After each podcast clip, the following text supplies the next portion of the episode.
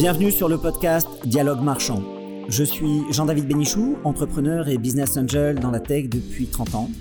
J'aurai plaisir à recevoir des associés, des partenaires, des clients, des fournisseurs, des amis pour dialoguer de manière transparente sur nos expériences de créateurs d'entreprises et de business angel. J'espère que ces conversations vous inspireront et vous donneront envie de vous lancer à votre tour. Angélique, bonjour.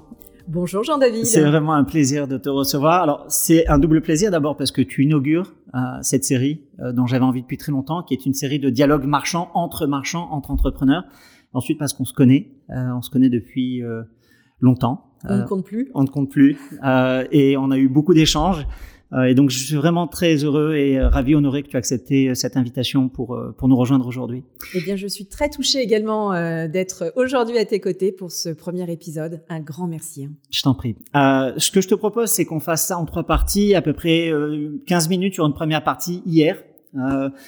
Euh, l'enfant, la, jeune fille, comment tu es arrivé euh, dans le commerce, euh, dans l'économie marchande, est-ce que c'était ton destin, est-ce que tu es issu d'une famille d'entrepreneurs, quelles étaient euh, les personnes qui t'ont inspiré. évidemment, tu es très connu pour ta très grande contribution au développement de, de Iliad Free, mais comme je connais d'autres facettes, l'idée c'est de découvrir la personne, les entreprises que tu as créées, les entreprises dans lesquelles tu as investi. Donc aujourd'hui, euh, ta vision sur euh, euh, le monde du commerce, sur la société dans laquelle on vit d'un point de vue marchand. et puis on terminera par un peu de projective, un peu de prospective sur demain.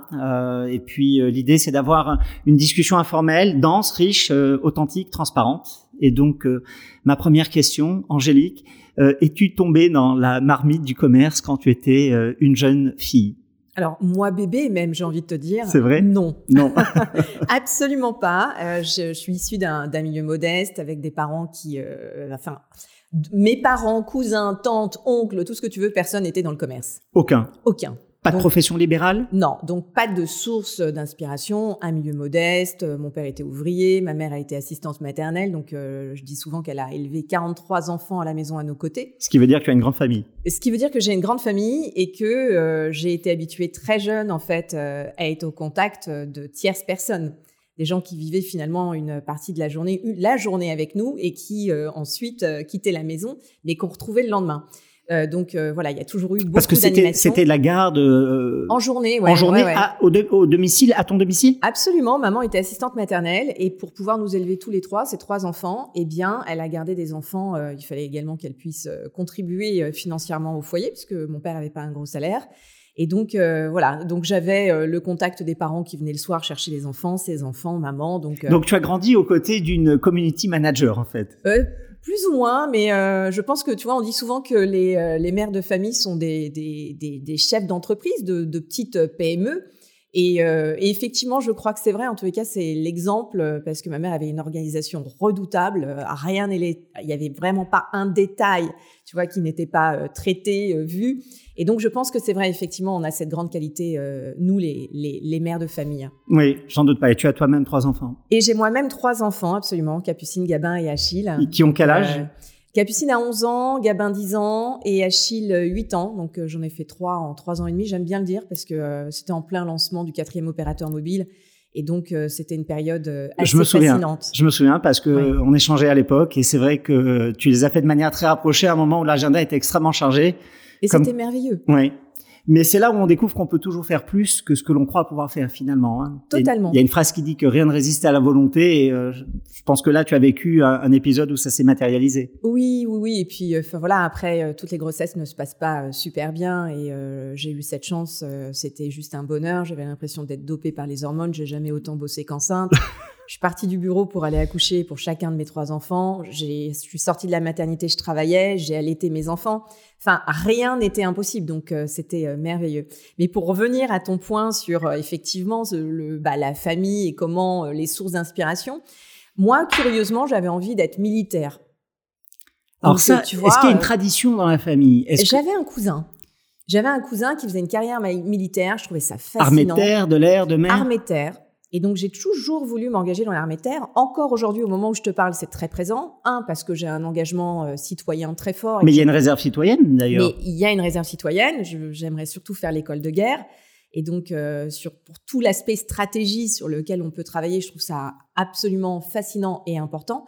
L'État ne peut pas tout faire et je pense qu'on doit pouvoir effectivement, d'une certaine façon, euh, pouvoir euh, contribuer euh, au pays. Alors j'y contribue, on y viendra de différentes façons, mais ça c'est un truc que, que j'aimerais faire. donc je, je, garde ça d'un voilà. Donc à 16 ans, si tu veux, j'ai voulu m'engager dans l'armée. mes parents m'ont dit no way. Voilà, j'étais pas poussée non plus à faire des études, hein, sincèrement. C'est parce que 16 ans, tu étais quoi? Tu étais en seconde? Ouais, j'étais en seconde. Et pour moi, c'était ça. On pouvait s'engager. Mais tu as fait des études longues? Non, j'ai pas fait des études longues parce que malheureusement, on a vécu un drame familial quand j'ai eu, euh, j'avais tout juste 18 ans. Et euh, je suis devenue ce qu'on appelle soutien de famille, euh, donc de ma mère et de mon jeune frère. Alors, soutien de famille, ça veut dire quoi? Eh bien, ça veut dire qu'on doit subvenir aux besoins, à la fois d'hébergement, faut remplir le, frigo, faut payer les charges. Et donc, moi, je dis très souvent que j'ai pas eu de, de vie de jeune majeur parce que je cumulais trois emplois en parallèle d'un DUT euh, donc j'ai évidemment choisi euh, des filières euh, courtes, rapides, peu chronophages en travail, parce que j'avais tant à, faire à côté pour pouvoir ramener de l'argent à la maison. Que j'avais pas le choix. Alors c'est quelque chose qui nous a rapprochés instantanément puisque chacun de nous est orphelin d'un parent jeune et que chacun de nous s'est retrouvé en situation de soutien de famille.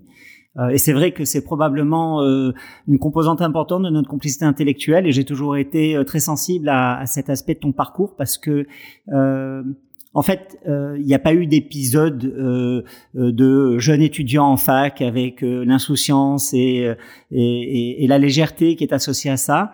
Euh, et je sais que tu es rentré dans la vie active très tôt et que tu as assumé des responsabilités importantes très tôt. Euh, et donc, ça a démarré où, en fait, ces premières responsabilités? Bah, En fait, c'est ça qui est absolument euh, incroyable. La vie réserve toujours plein de surprises. C'est que dans la mesure où j'étais cette jeune femme capable de prendre des responsabilités euh, très jeune, bien forcément, j'en ai prise très vite euh, dans une société qui s'appelle Iliad et qui allait devenir ce beau groupe que l'on connaît aujourd'hui. Mais pas tout de suite, hein, parce qu'avant Iliad, tu as eu un petit épisode euh, chez Orange, qui à l'époque était France Télécom, je crois. Ouais, ouais, ouais. Nous, on, on aime bien euh, effectivement chez Iliad parler de l'opérateur historique. et donc, effectivement, j'ai passé trois ans et demi au sein des équipes commerciales. de France Télécom. Alors j'ai une question pour toi, mais est-ce que déjà à l'époque tu avais cette capacité à masquer tes émotions, à dominer euh, parce que tu as beaucoup de tempérament euh, et j'ai toujours été très euh, surpris par cette capacité que tu as à rester très calme, très froid, très analytique. C'était déjà le cas à l'époque? Non, pas du tout. Et donc tu l'as acquis. Est-ce qu'il y a un événement qui te reste particulièrement en mémoire? Oui, j'ai eu un déclic. Un baptême, quelque chose que tu peux partager? Ouais, non, je vais, je vais te partager ce, parce que c'est la réalité. Donc, je, quand tu me poses la question, j'ai tout de suite ça à l'esprit. Non, j'étais quelqu'un de très réservé. Déjà petite, j'ai eu des cours d'orthophonie. Donc, on, j'ai, je, on, pourrait pas le dire aujourd'hui. Hein. non, il y a aucun stigmate. Hein. Non, on ne pourrait pas le penser. Et en fait, euh, j'étais toujours euh, présente avec tout le monde. J'écoutais, j'observais, mais je ne parlais pas. Et donc forcément, quand il a fallu que je commence à, à formuler, parce que dans la vie, c'est quand même au bout d'un moment, euh, c'est bien d'écouter, mais euh, faut quand même parler. On s'est rendu compte effectivement que j'avais des, des biais de langage. Donc j'ai fait des séances d'orthophonie, premier point, donc petite enfance. Et puis, euh, préadolescence, adolescence, vie de jeune majeur, d'une timidité redoutable. Mais redoutable. Et en arrivant dans la vie professionnelle, et notamment timidité, chez euh, militaire, 16 ans, c'est... Ouais, mais même après, tu vois, 25, 28, 29, 30 ans. Et en fait, c'est un truc que j'ai soigné il y a peut-être, euh, ouais, entre 15 et 20 ans. Parce que ce déclic, c'est, j'avais un boss, il s'appelle Xavier Niel. et en fait, je voyais Xavier arriver, je rougissais. Et ça m'insupportait. Ça m'insupportait au possible. Je détestais ça. Lui, évidemment, ça le faisait marrer, donc il en jouait. Et plus il en jouait, plus je détestais la situation. Et donc, j'en ai eu ras-le-bol. J'ai euh, j'ai pas eu la chance d'être formée chez Iliad. Je me suis auto-formée toute ma vie. Oh, ce qui est peut-être même la meilleure. Enfin, bah, au moins, je le voulais. Entre être formé et avoir des déformations, euh, l'arbitrage n'est pas forcément euh, dans la formation académique. Hein. Oui, non, c'est vrai. Et je pense qu'en plus, c'est important de le vouloir, d'identifier ses propres besoins euh, pour travailler sur soi et investir sur soi-même, euh, payer ses études, etc. C'est ce que j'ai fait à partir de 27 ans. Euh, j'ai fait un mini MBA euh, à l'INSEAD, ça m'a coûté 40 euh, 000 euros. que tu as financé seul. Que j'ai financé seul, effectivement. Et donc, si tu veux, euh, sur la, la, en amont, j'ai lu beaucoup de d'ouvrages en fait en management, en stratégie, sur les soft skills qu'on n'appelait pas comme ça. Et développement personnel aussi? Mais de développement personnel, euh, de comment effectivement respirer, comment ne plus rougir, comment voilà. Alors comment on fait pour ne plus rougir? J'ai lu, mais c'est. C'est quoi la recette magique pour ne bah, plus rougir? C'est souvent une question de, de, de mental, de posture. Euh, tu travailles ton assurance. Oui enfin voilà, le, le, fait de rougir parfois c'est joli. Parce que c'est des émotions et les émotions on sait que c'est beau même sur le lieu de travail. Mais parfois ça peut y compris dans la et y compris dans la relation client. Mais bien sûr, surtout dans la relation client, c'est enfin c'est très, euh, on espère d'ailleurs que voilà euh, ces, ces, émotions euh, sont visibles, perceptibles du client comme du client euh, vers euh, le collaborateur. Mais alors du coup, pour, pour rebondir, c'est Xavier qui a été pour toi, euh, euh, je vais pas dire l'initiateur, mais la personne qui t'a ouvert au monde du commerce, au monde euh, du business, à l'économie marchande. C'est vraiment en contact de ce qu'il faisait parce que bon, je connais Xavier depuis assez longtemps, il a été mon client, c'est quelqu'un de hors norme. J'en ai pas croisé beaucoup comme lui. On peut même dire qu'il est très bon commerçant. Ouais, ouais, qu'il est excellent commerçant j'ai eu des, négociations avec lui qui étaient euh, à la fois extrêmement pointues et très viriles. Euh, c'est quelqu'un qui est vraiment, euh, en tant qu'entrepreneur et que commerçant, il est vraiment hors norme. Je j'ai pas d'autres d'autres éléments de vocabulaire. C'est lui comme ça qui t'a finalement montré la voie?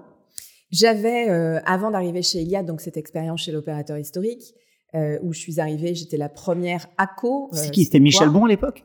C'était c'était Michel Bon, ouais. Ouais, après on a eu euh, Breton de mémoire. Euh, Non, il y a même eu peut-être un épisode avant, je me souviens. Non, non, Breton. Mais de toute façon, j'étais pas dans ces sphères-là, si tu veux. Je, Moi, je travaillais rue d'Anjou, euh, dans le 8e, et pas du tout avec les fonctions. Déjà rue d'Anjou? Ouais, c'est la vie dingue, hein est, assez curieuse. Oui, parce qu'effectivement, le, le, siège du groupe Iliade est à 100, euh, 100 mètres du, de mon premier lieu de travail. C'est marrant. Hein. Ouais, c'est très drôle la vie. Hein. Ouais. Donc c'est un quartier que je connais bien. Où tu vis cause. Où tu as euh, longtemps vécu. Voilà, exactement. Et donc, euh, effectivement, c'est c'est amusant. Donc, euh, ce qui m'a permis de voir des commerces ouvrir, fermer, etc. Mais voilà, j'avais cette première expérience. J'étais rentrée comme ACO, c'est-à-dire j'étais la première contractuelle, la première personne à venir du privé dans un univers de fonctionnaires. Donc, c'était assez intéressant parce que, ben, forcément, j'étais un peu la paria, la nouvelle génération qu'on voulait tuer alors qu'elle n'était encore pas totalement arrivée. Donc, euh, et j'étais euh, commerciale, B2B. Euh, donc, j'étais en charge de vendre des PABX, des autocoms, donc ça veut dire des standards d'entreprise, pour ceux qui savent pas ce que c'est. Ça rappelle pas mal de souvenirs. Ça rappelle de bons, bons, bons souvenirs. Incroyable. Euh, c'est une, une, belle période, en tous les cas pour nous qui l'avons. Tu vendais quoi à l'époque? Du Matra, de l'Alcatel du... Bah, on avait une offre assez diversifiée en fonction des besoins de l'entreprise, de sa taille. Euh, et puis, euh, j'ai rapidement, en fait, été identifiée parce que bah, forcément, seul contractuel, bah, moi, je faisais pas les horaires classiques. J'avais l'agnac, j'avais besoin de bosser, j'avais toujours ma mère et mon frère à cette époque. Donc, bah, je faisais peut-être deux à trois fois plus que les autres et, et, et sans forcément en, souffrir ou en pâtir, tu vois. Donc, on m'a vite identifié et euh, j'ai porté le lancement de Wanadoo Santé en France. Euh, donc, euh, donc c'était un, tu vois, c'était passionnant. Donc, ça a été mon premier contact avec le commerce, avec à la fois le côté B2B des clients professionnels et puis Wanadoo Santé d'être sur une cible très particulière de médecins pour la plupart, qui n'étaient pas encore informatisés et, qui, ne pas, une pas la facile, hein. non, et, la, la, télétransmission pour eux c'était juste un truc dont ils ne voulaient pas parce qu'ils ne voulaient rien changer. On sait bien que on pourrait continuer tout ce qu'on fait très longtemps parce que euh, parfois euh, euh, la peur du changement fait que ben voilà. Si je te dis Jean de Vévert, ça te rappelle quelqu'un? Oui, ça me dit quelque chose. Alors Jean de Vévert est aujourd'hui vice-président chez Orange. Il, il s'occupe d'Orange Business Service. Euh, D'ailleurs, c'est un des grands intégrateurs de solutions euh, de nos petits camarades de l'industrie. J'ai eu l'occasion de le rencontrer euh, il y a pas longtemps et il travaillait euh, précisément sur des sujets de télétransmission pour le compte de, de, France Télécom. Ils avaient mis au point les premiers systèmes qui permettaient de transmettre des courbes cytologiques pour faire faire des, des, diagnostics à distance et c'est à peu près la même période. Et quand tu vois où on en est aujourd'hui avec l'IA, hein C'est impressionnant. C'est absolument, c'est un grand écart et heureusement, tant mieux. Et on aura l'occasion d'aborder le sujet en, en, fin de session parce que on va parler du futur et donc évidemment de, de l'impact de toutes ces technologies sur euh, notre société et, et, ce que ça peut donner en prospective. Donc du coup, ce que je comprends, c'est que tu arrives chez euh, France Télécom, tu es soutien de famille, tu as des responsabilités importantes, tu sors de ta coquille finalement parce que tu dois commencer à vendre, tu vas au devant de personnalités qui sont pas forcément les plus accueillantes, qui sont même parfois très sceptiques. Je te parle en connaissance de cause. Mon père est cardiologue, donc euh, un médecin, c'est exigeant, ça a besoin de faits, de diagnostics, ça a besoin de certaines rigueurs intellectuelles. Et tu vends des solutions d'assez haute technologie quand même à l'époque. Absolument. C'est amusant. Hein oui, c'est dingue. C'est dingue. Alors, on, on, va faire un petit, euh, une petite expérience spatio-temporelle parce que tu as une longue partie de ta vie, un peu plus de 20 ans, qui euh, qui s'est écrite chez Iliad aux côtés de Xavier, où tu as construit toute la relation client de, de Free. Euh, donc au début, ça a démarré euh, dans un petit bureau le jour où tu as voulu démissionner, si j'ai bonne mémoire. Ouais, j'appelle ça même une cave une cave où, où, ça, où, ça, sentait le fennec parce que les gars dormaient là-bas. Exactement, c'était une cave, mais euh, qu'est-ce qu'elle était sympa cette cave et, euh, et c'était le début d'une grande aventure euh, humaine, entrepreneuriale et technologique. Oui, parce que ça, c'est canon. Parce que ça s'est terminé avec plus de 7000 collaborateurs. Absolument, ouais, j'étais présidente de neuf filiales du groupe, 7000 collaborateurs en propre. Euh, en qualité de directrice de la relation client du groupe Iliad. Donc là, on s'est beaucoup fréquenté professionnellement. Euh, Absolument. on est dans des industries qui sont connexes. Nous, on fait des plateformes pour gérer les interactions clients. Toi, tu opérais un des plus grands centres de relations clients en France. Euh, tu as déjà beaucoup parlé de ça, donc on te connaît pour ça. Tu as incarné la relation client de Free avec le succès qu'on connaît. Euh, L'idée de, de, de, de, ce podcast, c'est l'individu et donc la personne, l'entrepreneur, le marchand, plus que euh, euh, la grande responsable au sein d'une grande entreprise. Donc l'idée c'est pas d'être ni réducteur ni de vouloir mettre ça sous le sous le couvercle, mais en quelques mots, si tu devais résumer comme ça une ce parcours aussi long, euh, tu dirais que tu es rentré comment, tu es sorti comment, et finalement, euh, cette jeune personne que tu étais quand tu as rejoint Xavier, euh, cette personne accomplie, qui a beaucoup plus d'expérience aujourd'hui, c'était qui Tu es devenu qui? Ça a été quoi l'impact sur ta personnalité? Alors peut-être le premier mot sur mon parcours, je, enfin je dirais improbable, tu vois, parce qu'encore une fois, comme on se le disait là il y a quelques minutes, j'étais absolument pas destinée à faire une très grande carrière. Donc euh, improbable, je dirais euh, reconnaissante aussi euh, d'avoir travaillé avec des gens, voilà, de d'avoir eu une confiance totale parce que j'ai aussi suivi mon instinct dans tout ce que je faisais puisque je, n'avais pas appris ce, métier. Donc beaucoup de reconnaissance. Et puis qu'est-ce que ça a sur sur moi? C'est aussi beaucoup de résilience, beaucoup d'abnégation d'une certaine façon parce que euh, bah, j'ai bossé H24. Hein. Je dis souvent que voilà, euh, c'est euh, 10% de talent, 90% de travail et chez moi, je pense que c'est bien le cas. Euh, donc j'ai beaucoup travaillé et je travaille encore d'ailleurs beaucoup parce que je pense qu'on pourrait même dire on pourrait même dire c'est c'est 20% de talent et 100% de travail parce que on pourrait le dire comme ça je crois que tu as été plus à 120 qu'à 100 oui, alors je ne sais pas si effectivement je te laisse le dire et je non, mais je l'assume parfaitement parce que je te connais depuis très longtemps. J'ai eu des échanges avec toi à des tas d'époques et quand tu dis que tu, es, tu as quitté le bureau pour aller accoucher et puis euh, tu as bossé quasiment le lendemain, bah, c'est des choses que, que, que, que j'ai vues en direct. Donc euh, quand je dis que tu, es, que, tu as été à 120 plutôt qu'à 100, je l'assume, oui. Voilà, mais j'apprécie de travailler, tu vois. Donc mm. euh, il y a, j'ai eu assez peu de contraintes. Euh, évidemment, on était dans des périodes où c'était absolument pas possible de, de, de lâcher la barre parce qu'il y avait les équipes. Euh, mais en même temps, c'était pas une contrainte pour moi. J'ai toujours réussi à organiser ma vie, à tout gérer. Et donc j'ai cette chance. Tout le monde n'a pas la même euh, faculté, donc je, tu vois, je juge pas. Je dis pas que toutes les, les, femmes doivent prendre leur congé maternité. C'est hyper important. On va y venir. Donc euh, voilà.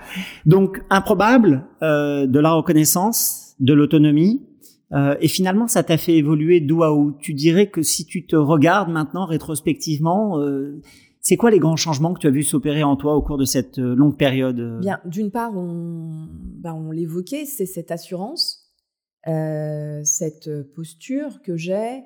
je pense que bah, j'ai pas froid aux yeux non plus, c'est-à-dire que rien ne me fait peur. Tout est une opportunité encore maintenant de me prouver que. c'est assez bizarre cette exigence aussi personnelle que j'ai, mais que j'aime. Euh, donc, euh, je trouve ça fascinant euh, de se challenger en permanence. Je suis marathonienne, donc tu vois, le mental, la ligne d'arrivée, c'est mon truc, quoi. faut aller au bout. Euh, donc c'est comme ça que je fonctionne. Et puis, euh, et puis cette peut-être cette passion d'apprendre qu'on partage aussi. Hein. Tu d'ailleurs tu es beaucoup plus apprenant que moi. Non non, je pense que on l'est tout autant. Non non, pas du tout. Et donc je trouve que ça c'est hyper intéressant de, de, de, continuer à apprendre. Voilà, soit d'un point de vue académique, soit ce que la vie nous apprend au quotidien presque. Ah, alors, je euh, t'ai pas posé cette question sans raison, puisque je t'ai vu évoluer euh, durant euh, toutes ces années. Tu m'as vu bébé même. Ouais, hein. bébé, euh, t'étais déjà bien affirmée. Hein. Je t'ai jamais connue hésitante, avec une difficulté d'élocution ou timide. Jamais. J'ai toujours vu en face de moi quelqu'un de très déterminé, avec beaucoup de poigne, une grande expertise, une grande volonté. Donc, je dirais pas bébé. Mais euh, puisque on arrive à la fin de cette première partie et qu'on va entamer la deuxième, qui est donc le présent, euh, je t'ai vu évoluer de, de, de, cette Wonder Woman. Alors j'ai pas envie de dire euh, James Bond girl parce que ça fait cliché, parce que je sais même pas si aujourd'hui, avec l'évolution de la culture environnante, on accepterait encore ce, ce label-là. Euh, mais mais oui, cette cette cette cette, cette intelligence très directe certaine capacité, une vraie capacité à masser ses émotions, qui n'est pas de la froideur, mais qui est, euh, qui, est, qui, est, qui est une autorité naturelle. Et, donc, on a fait pas mal d'investissements ensemble. Euh, je sais que tu as démarré pas mal de choses. Et donc, en fait, moi, je t'ai vu évoluer de euh, cette Wonder Woman, working girl, extrêmement efficace, à une entrepreneuse, à quelqu'un euh, euh qui est même une militante, parce que c'est un aspect de ta vie sur lequel tu t'es pas forcément beaucoup exprimé, mais je connais tes sujets d'attachement et, et, on en partage pas mal d'ailleurs en commun. Et, et, donc, c'est comme ça que je t'ai vu évoluer. Aujourd'hui, en fait, si tu veux, quand on, quand on va parler maintenant du présent.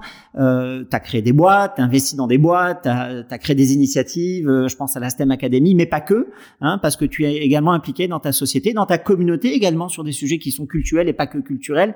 Euh, et donc, la question que j'ai envie de te poser, c'est si tu avais une baguette magique là maintenant et que tu pouvais essayer d'écrire le contour des 20 prochaines années, qu'est-ce que tu mettrais comme étape?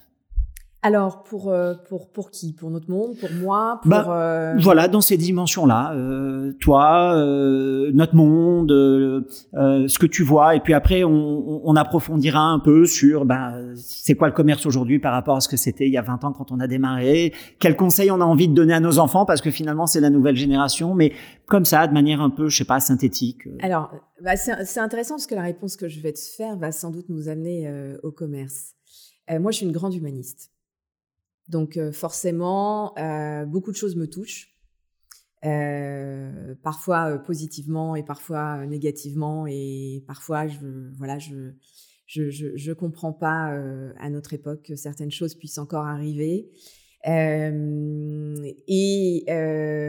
mon présent d'aujourd'hui si je devais mettre un mot c'est la transmission et donc, c'est aussi enfin, ce qu'on fait quand on accompagne des entreprises euh, en qualité de business angel. On donne pas forcément seulement de notre argent, on donne de notre temps, de notre expertise, de, nos convictions. Euh, et euh, donc, je trouve que c'est essentiel. c'est ce que je fais aussi dans le cadre aujourd'hui bah, de convictions qui se sont peut-être réveillées au fil des années, construites, euh, et de me dire qu'effectivement, c'est important de, transmettre. Euh, à la génération qui est la mienne, parce que parfois, bah, sur certains sujets, on peut aller plus vite, sur d'autres moins, et donc on va chercher chez les autres ce qu'on n'a pas, et puis ce qu'on peut transmettre à la jeune génération. À tous les points de vue, ce qu'on va leur laisser et ce qu'on peut leur transmettre. Donc euh, ça, c'est un point très important pour moi aujourd'hui. Euh... J'ai même l'impression qu'il est tellement important que c'est une des raisons essentielles qui a fait que tu as voulu tourner la page et que... Ah ben oui, oui. Euh, j'adorais ce que je faisais. Euh, j'adorais mes équipes. J'avais des tonnes d'idées euh, pour, je pense, les trois, cinq prochaines années. J'aurais été assez créa en fait. Mais, mais oui, j'avais vraiment envie d'autre chose. c'est, on parle souvent de, de, sens, ça peut devenir péjoratif, mais mais c'est un peu ça, c'est de se dire que euh, voilà, enfin c'est tellement une belle aventure, même si je je continue encore, euh, tu vois. oui, puisque tu es resté euh, conseillère spéciale de Xavier. Oui, en strat digital, donc je suis en proximité du groupe.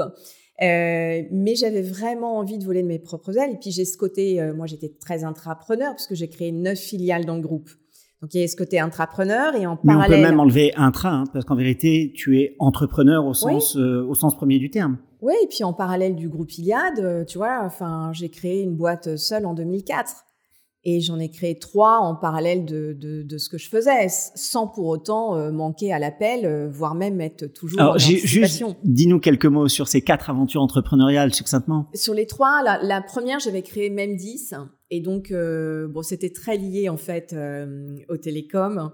Et donc, c'était une analyse que, que, j'avais faite. Et moi, je suis très, j'ai toujours été très proche du terrain. Je trouve que c'est très important euh, d'écouter. Donc c'est peut-être ce petit truc de petite fille, tu vois, euh, qui savait pas parler, qui j'ai peut-être gardé ça.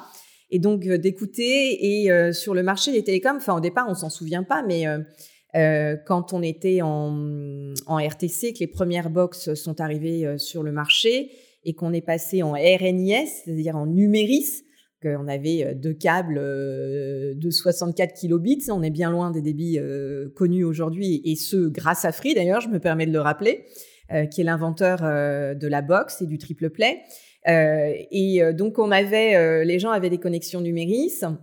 Et en fait, il fallait mettre une prise gigogne, un filtre en T, sur l'ensemble des prises téléphoniques d'un logement pour optimiser le signal, même si on n'avait pas d'équipement raccordé derrière.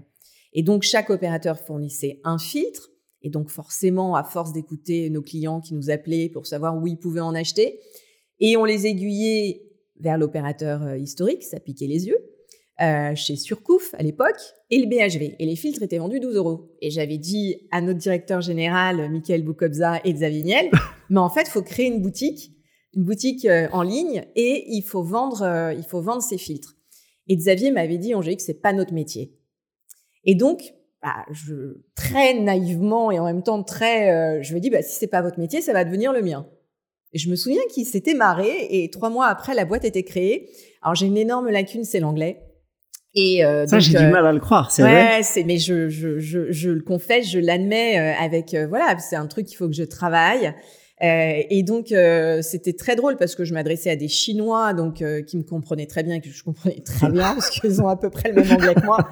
et donc j'ai fait venir effectivement par container des, des milliers de filtres bah, je que j'ai vendus à prix cassé. Je me souviens très très bien de ces filtres. Mmh tu rappelles, enfin, tu parles d'une époque que les moins de 20 ans ne peuvent pas connaître. Bah non. Parce qu'on a grandi. Et ils n'ont pas connu le Minitel euh, qui ils ont pas connu, 5 ans avant. Tu et ils n'ont pas connu le Telex. Et, ils ont, et quand je parle du fax, euh, il faut que je leur dise que c'était le Twitter euh, de l'époque. mais c'était, c'était une époque épique. j'en profite pour faire un clin d'œil à Michael qu'on connaît bien tous les deux. Ah oui, big hug. Ouais, un big hug et qui a beaucoup marqué l'histoire. Ah ouais, énormément. Ouais, beaucoup marqué l'histoire. Il nous a beaucoup manqué. Ouais. Euh, mais ça, c'est tout le génie de Xavier aussi, euh, d'avoir euh, le courage de donner une chance à l'audace. Euh, on a vu ça d'ailleurs encore récemment hein, dans une maison que tu accompagnes, puisque parmi tes nombreuses attributions et responsabilités, tu es également conseillère de, de la fondation, je crois, de, de, la famille Mullier. Non, en fait, ça s'appelle personnalité qualifiée indépendante euh, au sein du conseil de gérance de la famille Mullier. Voilà. Et donc là, on a vu que bah, ils ont pris cette initiative de nommer à la tête de Laurent Merlin quelqu'un qui finalement a un parcours qui est pas si différent du tien. Euh, je, je, on a sans doute euh, plein de points communs avec euh, Agathe Monpeilly, qui a 28 ans, qui a effectivement été euh, nommée DG de Leroy Merlin France. Et voilà, je lui souhaite plein de succès. On lui souhaite plein de succès. Qu'elle s'éclate. C'est un très beau parcours. elle est au bon endroit, au bon moment. et elle a effectivement, c'est quand même une fille qui a démarré comme chef de rayon, hein, qui est partie ensuite en Espagne, qui a déjà pris des risques pour son jeune âge. Et, et, je pense que Agathe euh, fera parler d'elle. Mais en tout cas, tu illustres euh, que il faut donner euh, sa chance à l'audace, il faut faire confiance à la jeunesse et que finalement euh, les diplômes ne font pas tout, loin de là, et que même parfois ils peuvent faire contre. Et je pense que la France a besoin de ça. Euh, on va en parler, hein, puisque ça fait partie des valeurs que tu portes, y compris à la STEM Academy. Euh, juste pour revenir d'un mot sur le business aujourd'hui, euh, donc on a investi ensemble dans pas mal de boîtes. On avait fait d'ailleurs ensemble une émission qui était le pilote, hein, les, les affranchis, qui était tu, le... tu veux dire l'émission qu'on s'est fait piquer par M6 je vais te dire autrement, l'émission qu'on n'a pas réussi à vendre avant que le producteur actuel le vende à M6. Donc ils ont été meilleurs que nous sur ce sujet. Donc c'était l'adaptation de, de Shark Tank. On avait co-investi d'ailleurs sur euh, Chouette. Hein, ouais, on est, mais on est toujours. Sauf toujours... si t'es sorti, que tu me l'as pas non, dit. Non, non, non, non, non, toujours. Très belle aventure, chouette. Hein. Une très très belle aventure. Euh, je crois qu'on a peut-être cinq ou six boîtes dans lesquelles on est euh, co-investisseur. Euh, tu as créé un hôtel récemment. Euh, oui, je suis en train de, de, le créer. Ce qui est une aventure euh, pas simple. Euh, je crois même que tu passes actuellement ton temps également à faire office de chef de chantier. donc tu as toujours cette capacité à descendre très très bas dans l'exécution. En, en, témoigne l'état de mes chaussures aujourd'hui qui sont pleines de poussière. J'en viens. Voilà, on, a la caméra qui est au-dessus du plateau, donc on, on verra pas. Oui, je dis ça pour ceux qui nous écoutent. Ouais. peuvent imaginer. Pourquoi un hôtel? Euh, c'est une bonne question et j'ai toujours tendance à être assez euh, franche, transparente.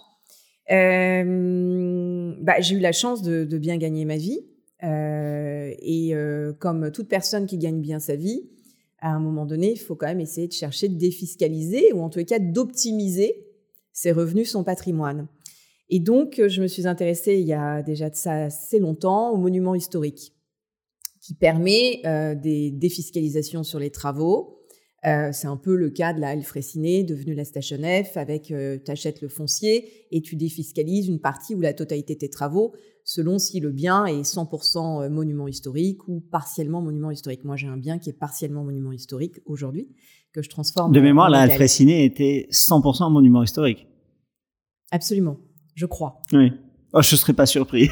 Oui, bah, bah quand on a un talent dans un domaine, on en a généralement dans d'autres. Et... Euh. C'est un très bon calcul et en même temps, euh, enfin, quelle chance euh, la France a, quelle chance Paris a d'avoir d'avoir vu voilà ça, ça rayonne partout dans le monde. Se créer, c'est enfin oui, c'est un rayonnement international absolument inouï. Et du reste, la fiscalité sert à ça, parce que c'est pas tellement de la défiscalisation, c'est plutôt diriger les flux vers des investissements productifs soit parce qu'on crée des emplois, soit parce que ça fait rayonner. C'est in fine créer de la valeur. Voilà. Je, suis assez d'accord. Donc j'aime pas trop le terme de défiscalisation parce qu'on a l'impression que c'est un espèce de d'échappement à l'impôt. Pas du tout. C'est euh, bah, l'État dit. C'est un levier ou même l'État dit, avec mon épouse, on soutient un certain nombre de, fondations et, d'initiatives. Euh, il y a évidemment des dégrèvements fiscaux qui sont importants, que ce soit des dons IFI ou, ou des dons euh, déductibles de l'IR. Et en fait, l'État dit, je te laisse choisir de l'affectation de l'impôt que tu dois me payer. Alors, c'est pas 100%, c'est 66, 75. Et donc, il y a une espèce de délégation consentie par l'État euh, aux citoyens contribuables qui dit, mais tu peux choisir. Ne crois pas que euh, je te prends tout et que je décide seul à ta place. Et ça, je trouve que c'est extrêmement intéressant, même si on est un peu en retard. Les, les, Américains sont beaucoup plus avancés, les Anglais le sont aussi. La France est en troisième position, c'est pas mal. Hein oui, c'est pas mal, c'est bien. On peut aller faire, on peut toujours faire mieux. Et donc, tu as décidé de valoriser un bien qui était presque euh, complètement un monument historique et euh, d'en faire un hôtel. Oui, que personne ne connaît parce qu'il est fermé au public depuis un siècle, euh, qu'il est rare. C'est un théâtre du directoire, donc ce qu'on appelait un théâtre élisabétain à l'époque, qui a une très belle histoire puisque Napoléon Ier, qui est un roi puritain sur le tard, euh, ben, il fait fermer cet endroit en 1806. Pourquoi? Bah Parce que les théâtres dérivaient souvent vers des mœurs érotiques. C'est devenu un bordel. C'était licencieux. Et, et, que donc euh, Napoléon Ier, effectivement, a, a, souhaité le fermer. Il y a eu trois ans de fermeture administrative.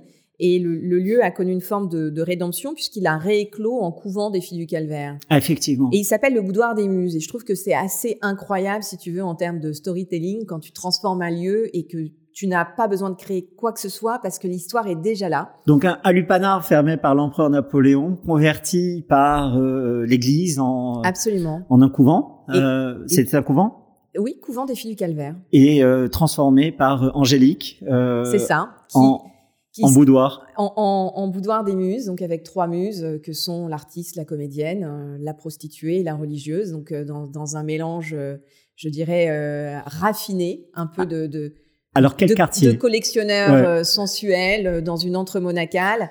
Euh, le quartier, c'est le Marais, donc euh, ça aussi, c'est extrêmement stratégique. Le cœur historique de Paris. C'est le cœur historique de Paris, j'ai cette chance. Euh, et puis surtout, j'ai la chance aussi, enfin, ce bien revient un peu chez les Français parce que les deux propriétaires précédents étaient étrangers. Donc je trouve ça bien aussi que les monuments historiques restent en France, réellement en France, dans les mains de voilà. Donc euh, ça, c'est voilà, c'est un petit truc que, que j'aime bien aussi.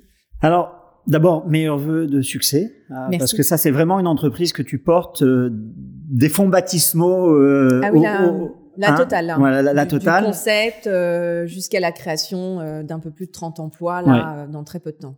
Et euh, une grosse opération financière hein, parce que c'est euh, c'est pas des petits moyens donc euh, félicitations tu as pris un... je j'en suis pas sortie hein, parce que je, je, ce matin j'étais avec le banquier tu vois. Donc bonjour monsieur le banquier ou madame la banquière. C'est ça. Euh, et ouverture et inauguration prévue pour quand? Et hum, alors globalement on est prêt à ouvrir fin juillet donc c'est demain. Mais tout est compliqué aujourd'hui, même si on, est beaucoup, on aime beaucoup la France, il faut quand même avouer que tout est complexe, que les délais d'instruction de nos administrations sont excessivement longs et que potentiellement, euh, si effectivement le dossier n'est pas instruit avec euh, bon sens, eh bien, j'aurai une équipe euh, au chômage technique euh, entre fin juillet et sans doute octobre, voire au plus tard novembre. Écoute, évidemment, on te souhaite pas ça, mais même si ça devait arriver, tu le surmonterais. Et puis, de toute façon, ton projet sur le très long terme, mais c'est pas quelques mois qui vont changer quelque chose à l'histoire que tu écris. Non, et puis on est entrepreneur, donc ce qui veut dire qu'on sait rebondir assez vite. Euh, et donc forcément, si je peux pas l'ouvrir en hôtel, je pense que mon sens du commerce va m'amener à faire du Airbnb. Hein, en attendant, je voudrais rebondir sur ce que tu viens de dire et qu'on parle de la STEM Academy. Euh, tu viens de dire, euh, on est entrepreneur, donc j'enseigne l'entrepreneuriat à Dauphine en master 2 264 depuis 5 ans. Et la première session que je fais aux futurs entrepreneurs, c'est que je leur prends quatre mots et je leur dis entrepreneur, je le décompose entrepreneur, donc littéralement au milieu de des preneurs, revenu euh, revenu, hein, donc euh, c'est un revenu, euh, profit, il y a que le pro qui fait, et donc à la STEM Academy, dans laquelle tu, tu milites, hein, parce que c'est c'est vraiment une œuvre militante pour le développement de la présence des femmes dans les métiers de la tech. Qu'est-ce que tu leur dis, toi, pour les motiver à, à rejoindre ces métiers? Alors, je suis sans doute une militante aux yeux de plein de personnes, mais paradoxalement, curieusement, j'aime pas trop le mot. Donc euh, moi j'aime quel mot? Moi j'aime plutôt parler de l'ambition euh, que j'ai, que je nourris euh, pour les femmes et pas que pour les femmes, parce qu'on a des programmes mixtes également à la STEM Academy. Déjà la STEM Academy, c'est une c'est un statut ESS, économie sociale et solidaire. donc qu'est-ce que c'est? C'est que l'ensemble des bénéfices sont forcément réinvestis dans des actions sociales et solidaires. Donc c'est important parce que c'est comme ça que la STEM Academy s'est créée. Euh, pourquoi? Parce que 80% des emplois qui vont disparaître à horizon 2030 sont occupés par des femmes. Pourquoi ils vont disparaître? Parce qu'il y a de l'automatisation, parce qu'il y a de l'IA et que les femmes vont être les premières touchées euh, par des suppressions d'emplois. Bien sûr, euh, il y a la stat inverse qui dit qu'on ne connaît pas à horizon 20 ans 80% des emplois qui vont se créer. Mais en tous les cas, si on ne les accompagne pas, elles ne vont pas pouvoir effectivement saisir ces opportunités. Donc euh, l'idée majeure, c'est de permettre d'ores et déjà euh, de former des demandeuses d'emploi et de permettre cette reconversion dans le numérique. Donc on fait du no-code, low-code.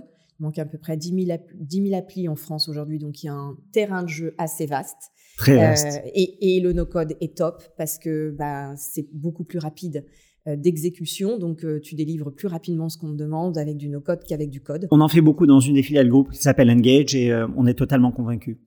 Et, ça cartonne. Euh, les produits qui sont livrés sont généralement euh, complètement euh, en phase avec le besoin. Enfin, et ça ouvre un champ des possibles aussi, qui est très important. Donc ça, c'est la première chose que l'on fait. Et puis on propose exactement ces mêmes programmes. Ce sont des formations de trois mois et qui peuvent être parfois être plus longues dans les groupes pour éviter des PDV, des PSE et de se dire ok, vous avez des besoins. eh bien, on peut vous mettre en face des publics, des gens qui ont déjà la culture d'entreprise, euh, qu'on est censé accompagner vers la retraite quand même. On a un rôle aussi euh, à ce niveau-là. C'est, tu vois, c'est pas que du. Il faut que ce soit win-win dans la durée. Et euh, moi, je prends très souvent l'exemple des, des, caissières qui sont remplacées progressivement par des caisses automatiques. ce sont souvent des femmes de 50 ans issues de la diversité. Et en fait, on les imagine pas forcément taper sur autre chose que sur un clavier de caisse. Et en fait, elles sont accompagnées, elles sont totalement capables. Euh, voilà, de travailler sur un clavier d'ordinateur et de pouvoir créer ces, ces, applis dont on a besoin ou toute autre forme, tu vois, de, programme. Ce que l'on fait d'autre euh, à la STEM Academy, euh, c'est qu'il il manque 3 à 4 millions de personnes au niveau mondial formées pour répondre aux besoins de cybersécurité. Il y a 100 000 postes ouverts aujourd'hui en France, il y en a 200 000 au total sur le, numérique. Et donc, c'est de former un public mixte dans les entreprises sur la cybersécurité et évidemment, il faut accompagner cette transition numérique vers euh, les outils de demain, accompagner la transition environnementale. Ça ne passera que par la data. Et donc, on forme effectivement euh, des data, des business analysts, des data analysts, des data scientists pour accompagner ces différentes transitions. et on fait du soft skill. Alors je suis, je suis très ému de tout ce que tu dis parce que c'est un peu la synthèse de ce qui est à l'origine de l'idée du podcast, que les entrepreneurs bah, sont à l'origine des initiatives qui permettent de faire avancer nos sociétés. Comme tu, comme tu l'as dit, l'État ne peut pas tout. Il faut pas oublier que l'État serait l'équivalent d'une association à but non lucratif. Mhm. Euh, on élit des représentants, euh, mais les entrepreneurs sont plutôt des guides et ça fait quand même une différence euh, en termes d'impact au quotidien. Et donc, tu as créé une ESS. Une ESS, ça veut dire que le profit est pas plus important que le purpose et que le purpose est également aussi important. tu t'adresses à des populations qui sont finalement fragilisées car elles peuvent être précarisées.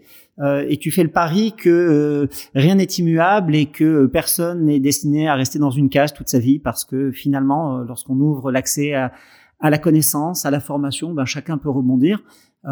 et tu fais ça dans le domaine de la tech et on partage cette analyse que la tech est le levier, le tremplin qui permet à, à, à, tout à chacun de, de, de se projeter dans le futur.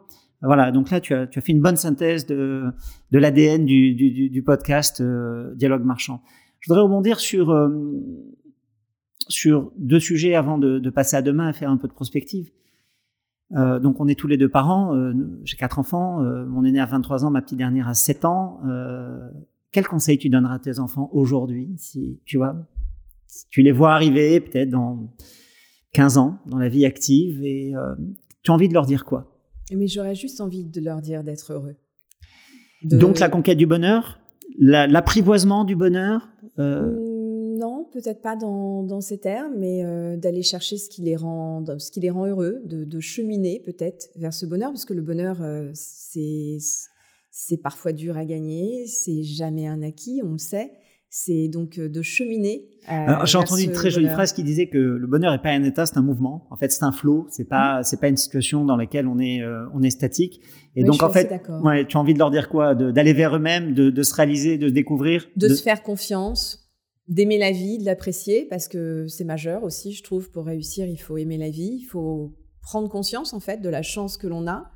Euh, et puis, euh, sans être, euh, tu vois euh, négative, parce que je suis plutôt quelqu'un d'assez enthousiaste et positive, on sait que les 20 prochaines années vont quand même être, vont être bouleversées. Et donc, bah, d'arriver effectivement à, à, faire leur place. Tu vois, mon, mon, petit dernier, moi, ça me, ça me remplit de bonheur, ça. Pour le coup, il, veut être apiculteur et fleuriste. Mais je trouve ça tellement mignon et je pense qu'on en aura besoin. Donc, donc, enfin, c'est de suivre ça, c'est d'écouter leur petite voix et puis euh, d'aller au bout. Et puis, euh, bah, on le sait, toi et moi, euh, ben s'ils se trompent, s'ils échouent, ben, de recommencer, de réapprendre. Donc une méthode plutôt qu'une destination. c'est c'est de faire des choses qui sont cohérentes avec leur nature et. C'est de l'encouragement maternel, tu mm. vois. Évidemment, je pourrais rêver qu'un de mes enfants soit avocat, chirurgien, j'en sais rien, tu vois, mais Enfin, c'est pas ce que je leur souhaite. Je souhaite pas. Alors, je, je, voudrais partager avec toi quelque chose qui me touche parce que c'est mon enfant, c'est mon fils aîné, euh, Nathan, qui a 23 ans, qui est autiste Asperger, donc il est neuroatypique. Tu l'as croisé, il a et euh, donc il a fait des études correctes. Il a eu son bac avec mention. Euh, il a fait euh, trois années dans une boîte qui s'appelle dans une école qui s'appelle Créapol, mais il est en situation d'échec parce que il est neuroatypique et finalement il n'avait pas les interactions sociales qui convenaient. Et euh, il a démarré une activité euh, qui s'appelle Alternatix. En fait, il a créé une société de consultants pour permettre aux entreprises de travailler avec des gens qui ont un regard différent. Canon. Voilà. Et euh, il a bien raison. Voilà. Et là, je le vois s'épanouir. Je le vois vraiment s'épanouir. Et, euh, et, je pense que hum, ça illustre ce que tu dis, puisqu'il a été vers lui. Euh, il n'a pas été vers ce qu'on voulait pour lui. Euh, et en allant vers lui, ben il, il se découvre et, et, en se découvrant, ben il est beaucoup plus motivé. Et oui, euh, je pense que ce que tu dis résonne beaucoup avec euh, ce que, ce que je vois euh, dans mon entourage direct. Mais moi, je trouve ça fantastique. Il assume qui il est et mieux que ça, en fait, il en fait une force. Exactement. Et, et je suis convaincue qu'il va cartonner parce qu'on a tellement besoin de voir les choses autrement aujourd'hui. Parce que quand on regarde la façon dont elles ont été regardées et ce qu'on a fait, évidemment, il y a des choses aussi voilà, qui sont exceptionnelles.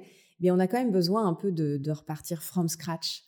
Euh, et donc, euh, je, je, trouve que ce qu'il va apporter est précieux, très certainement. C'est alors c'est un concept que j'ai beaucoup vu dans les pays anglo-saxons qui s'appelle le true self, le vrai soi, et j'y crois beaucoup euh, pour plein de raisons, mais j'y crois beaucoup. Euh, on fait un peu de futurisme? Allez. Allez. Euh, donc j'ai posé sur la table. on, est dans un double format audio et vidéo et donc euh, il y aura quelques quelques photos d'illustration. Donc j'ai posé sur la table deux trois trucs marrants. Alors, évidemment un casque Oculus de réalité augmentée virtuelle, un, un, robot de téléprévalence qu'on a qu'on a testé juste pour pour illustrer le sujet. tu as dit que les 20 prochaines années allaient être bouleversées et bouleversantes. Euh, on s'accorde pleinement là-dessus, puisqu'on est face à des technologies de disruption, et pas que les IA génératives, également dans l'informatique quantique, qui va ouvrir des capacités de calcul euh, inouïes. Euh, la première question que j'ai envie de te poser, c'est est-ce que tu penses que le dialogue humain sera toujours au cœur des échanges marchands dans 20 ans? Est-ce que tu penses que les humains vont continuer à faire du commerce avec les humains ou est-ce que tu penses que les machines vont faire du commerce avec les machines et qu'on va se retrouver progressivement écarté à une part euh, congrue euh, de, des échanges dans nos sociétés alors, je, pense que l'intelligence émotionnelle, euh, les émotions resteront effectivement quelque chose de purement humain. Euh, même si on pensait que la parole, les émotions, les, pensées, etc., ne seraient jamais, euh, que l'IA, l'intelligence artificielle, ne pourrait jamais en fait aller sur ce terrain-là, et on sait aujourd'hui que c'est faux. Et on sait par ailleurs que la data euh, émotionnelle est un énorme marché qu'on pourrait appeler l'or noir. En tous les cas, on va beaucoup en entendre parler ces, prochaines années. Euh, c'est un marché qui est très lucratif puisqu'en fait, il est estimé à 45 milliards de dollars à 5 ans. Donc c'est vraiment... Et ça, c'est un sujet que tu connais très bien parce que ben, c'est mon. C'est ton dada. Hein. Tu as tu as écrit là-dessus, tu as tu as travaillé. Alors je vais pas dire milité, mais tu as travaillé euh, fortement là-dessus. Euh, du temps où tu avais encore tes responsabilités euh, chez Iliad, on se voyait, on parlait de ça beaucoup. Euh, et donc tu penses que oui, tu penses que l'humain va rester au centre du réacteur des échanges marchands? Oui, différemment. Mais il va rester effectivement. Je pense que, tu vois, on, a déjà ce qu'on appelle des mix dans nos métiers euh, d'expérience client, des mix homme-machine.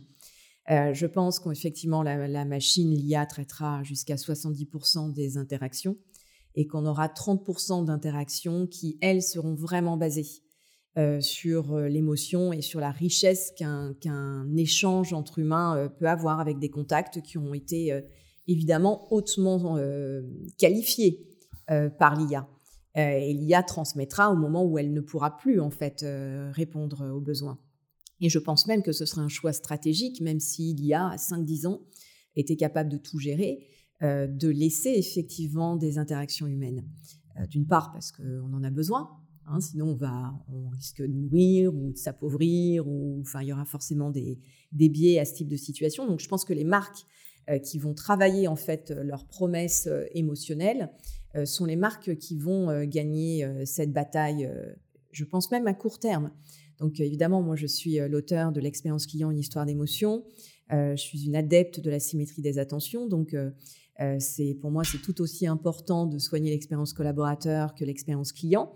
Et donc on va avoir besoin d'être beaucoup plus attentif aussi à l'expérience qu'on fait vivre à nos collaborateurs dans un monde du travail qui va être bouleversé avec des angoisses, euh, liées à est-ce que demain je serai encore au même endroit. Euh, donc euh, il va falloir accompagner tout ça, mais je trouve que c'est passionnant et que globalement, si on se dit qu'on est sur un mix 70, 30, 30 pour l'humain, on sait aussi que beaucoup de, collaborateurs, de collaboratrices dans nos sociétés vont, vont changer de job. Donc il va falloir, moi je les appelle des dompteurs de bots, mais des contrôleurs d'IA on va avoir euh, des gens qui vont être responsables d'un parcours, d'une IA, qui vont surveiller effectivement ce qui se passe. Euh, donc, euh, il, va y avoir plein de choses assez intéressantes et de rebond pour ceux qui le souhaitent. Quoi. Donc ça, c'est le cœur de l'activité de, Via Dialogue. Et donc, on fabrique ces outils et on, adresse les clients, hein, qui sont les directeurs de la relation client et les grands centres de la relation client. Évidemment, on les accompagne hein, dans cette hybridation, dans la manière de faire cohabiter des intelligences artificielles et des intelligences humaines, biologiques. Euh, je pense que je partage ton chiffre sur les 70% qui vont être automatisés, puisque finalement, euh, l'aptitude humaine euh, dans, le, champ de l'empathie, dans le champ de la diplomatie, dans le champ du commerce est, difficilement égalable. alors, il y, a, Facebook qui a sorti récemment un, une IA, un modèle de jeu dans le domaine de la diplomatie. C'est quand même assez étonnant de voir ce qu'ils ont réussi à simuler. J'ai envie de te poser une autre question parce qu'on a posé un casque de, de, de réalité virtuelle.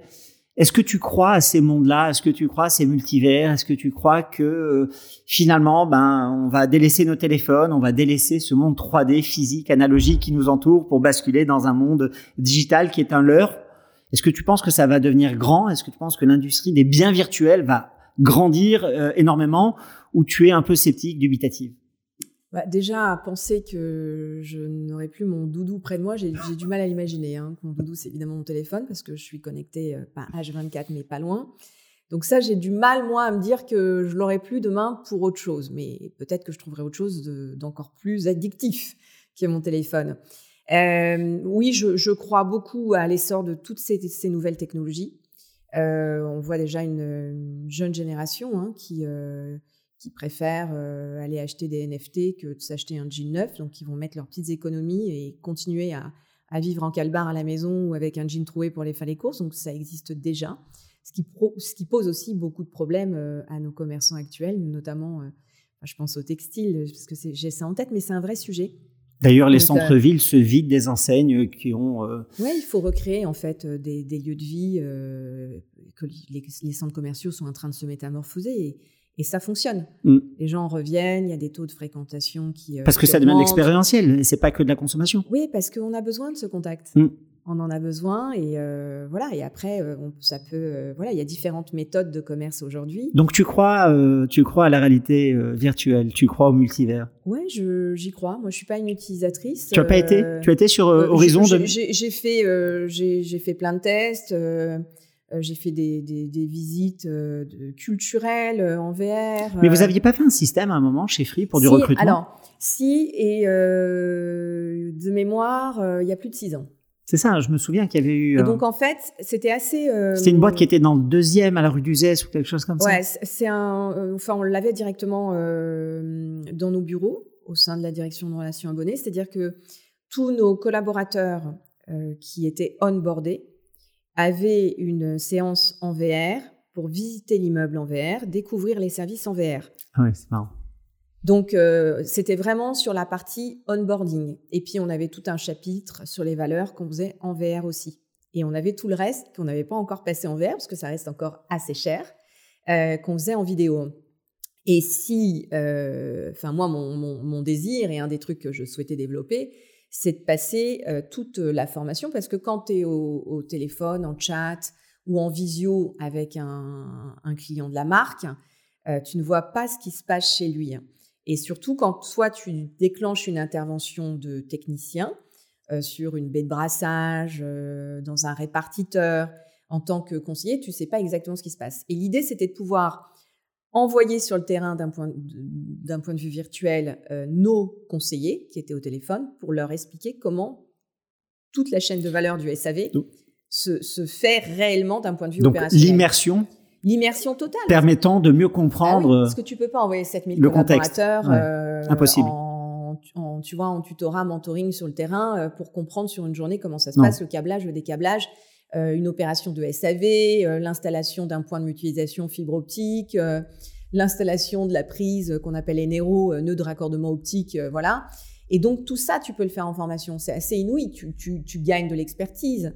Parce que quand tu visualises et que tu comprends comment ça fonctionne, c'est quand même beaucoup plus simple. Et, c'est là, tu vois, où l'intelligence humaine garde une, dimension infiniment supérieure. On parle beaucoup d'intelligence artificielle, mais il faut surtout garder le mot artificiel, oublier le mot intelligent. C'est très bête. Hein euh, et donc, on a une capacité à apprendre à partir de peu d'éléments qui est folle. Et donc, oui, tu peux former euh, quelqu'un avec quelques images parce que euh, tu vas lui montrer et donc il va se repérer, il va avoir une représentation 3D de ce monde et, et ça va lui rester comme s'il avait vécu. J'aime bien ton rebond parce que effectivement, contrairement aux capacités de l'intelligence artificielle qui ne réagit qu'aux données disponibles, hein, parce qu'on est en deep learning, en machine learning, les humains ont, eux, la capacité euh, d'imaginer, d'anticiper, de ressentir, de juger. Euh, voilà, des situations qui peuvent être changeantes, là où l'IA, finalement, elle ne peut pas le faire ce qui permet, euh, ce qui nous permet à nous de passer de préoccupations euh, à court terme de, à des préoccupations à long terme. Ah. Ça, l'IA, on n'en sera pas capable. Alors parce qu'on fait de la prospective, euh, je ne sais pas si tu as l'occasion de suivre Yann Lequin, donc qui est un des pères de l'intelligence artificielle moderne, qui a été l'auteur des premiers réseaux convolutifs dans les années 90, qui est aujourd'hui le patron de FAIR, donc qui est le lab de, de Meta, Facebook un Français, euh, et, euh, et, et, et, qui a posé la question très récemment en disant mais on est à quelle distance hein On est à quelle distance de des capacités postulatives, inductives euh, Est-ce qu'on va réussir à faire euh, des intelligences qui ont des chaînes de raisonnement, qui sont contextuelles, qui vont bien au-delà de ce qu'on a Parce que finalement, ce qu'on a, c'est impressionnant. Euh, je sais pas si tu connais ce terme que j'ai appris il y a pas très longtemps, qui s'appelle le psittacisme, hein, qui est la faculté des perroquets euh, de euh, simuler la parole. voilà, et donc finalement, euh, ça m'a fait marrer parce que GPT, on a l'impression que c'est un nom d'oiseau, et, et, en fait, oui, ça génère du texte et ça, ça donne l'impression que, que c'est humain, alors que ça n'est pas, que c'est purement euh, synthétique. Hein, c'est tout ça, c'est de la, de la proba et de la stat. dans 20 ans.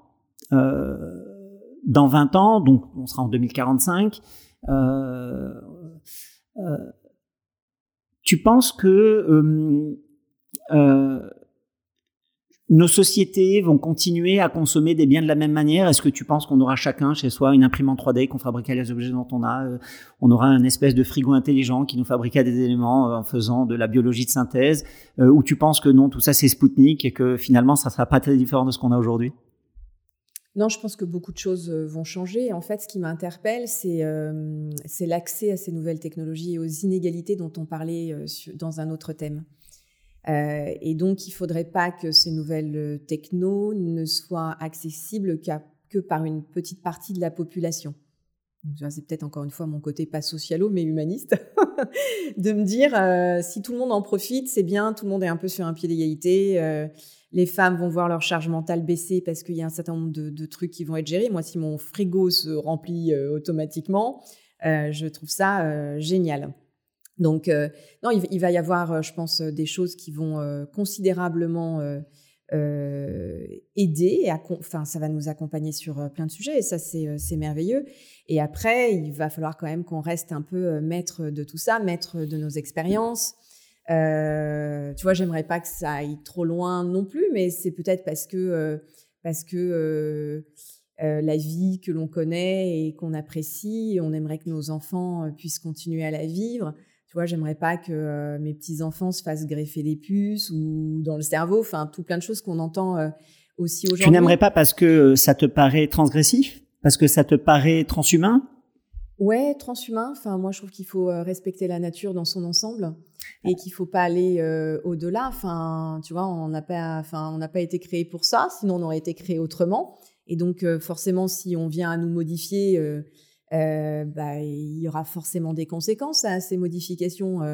Bah, conséquences peut-être sur la santé, sur sur la, la, mutation génétique, sur plein de choses. Donc, c'est assez voilà, mais je après.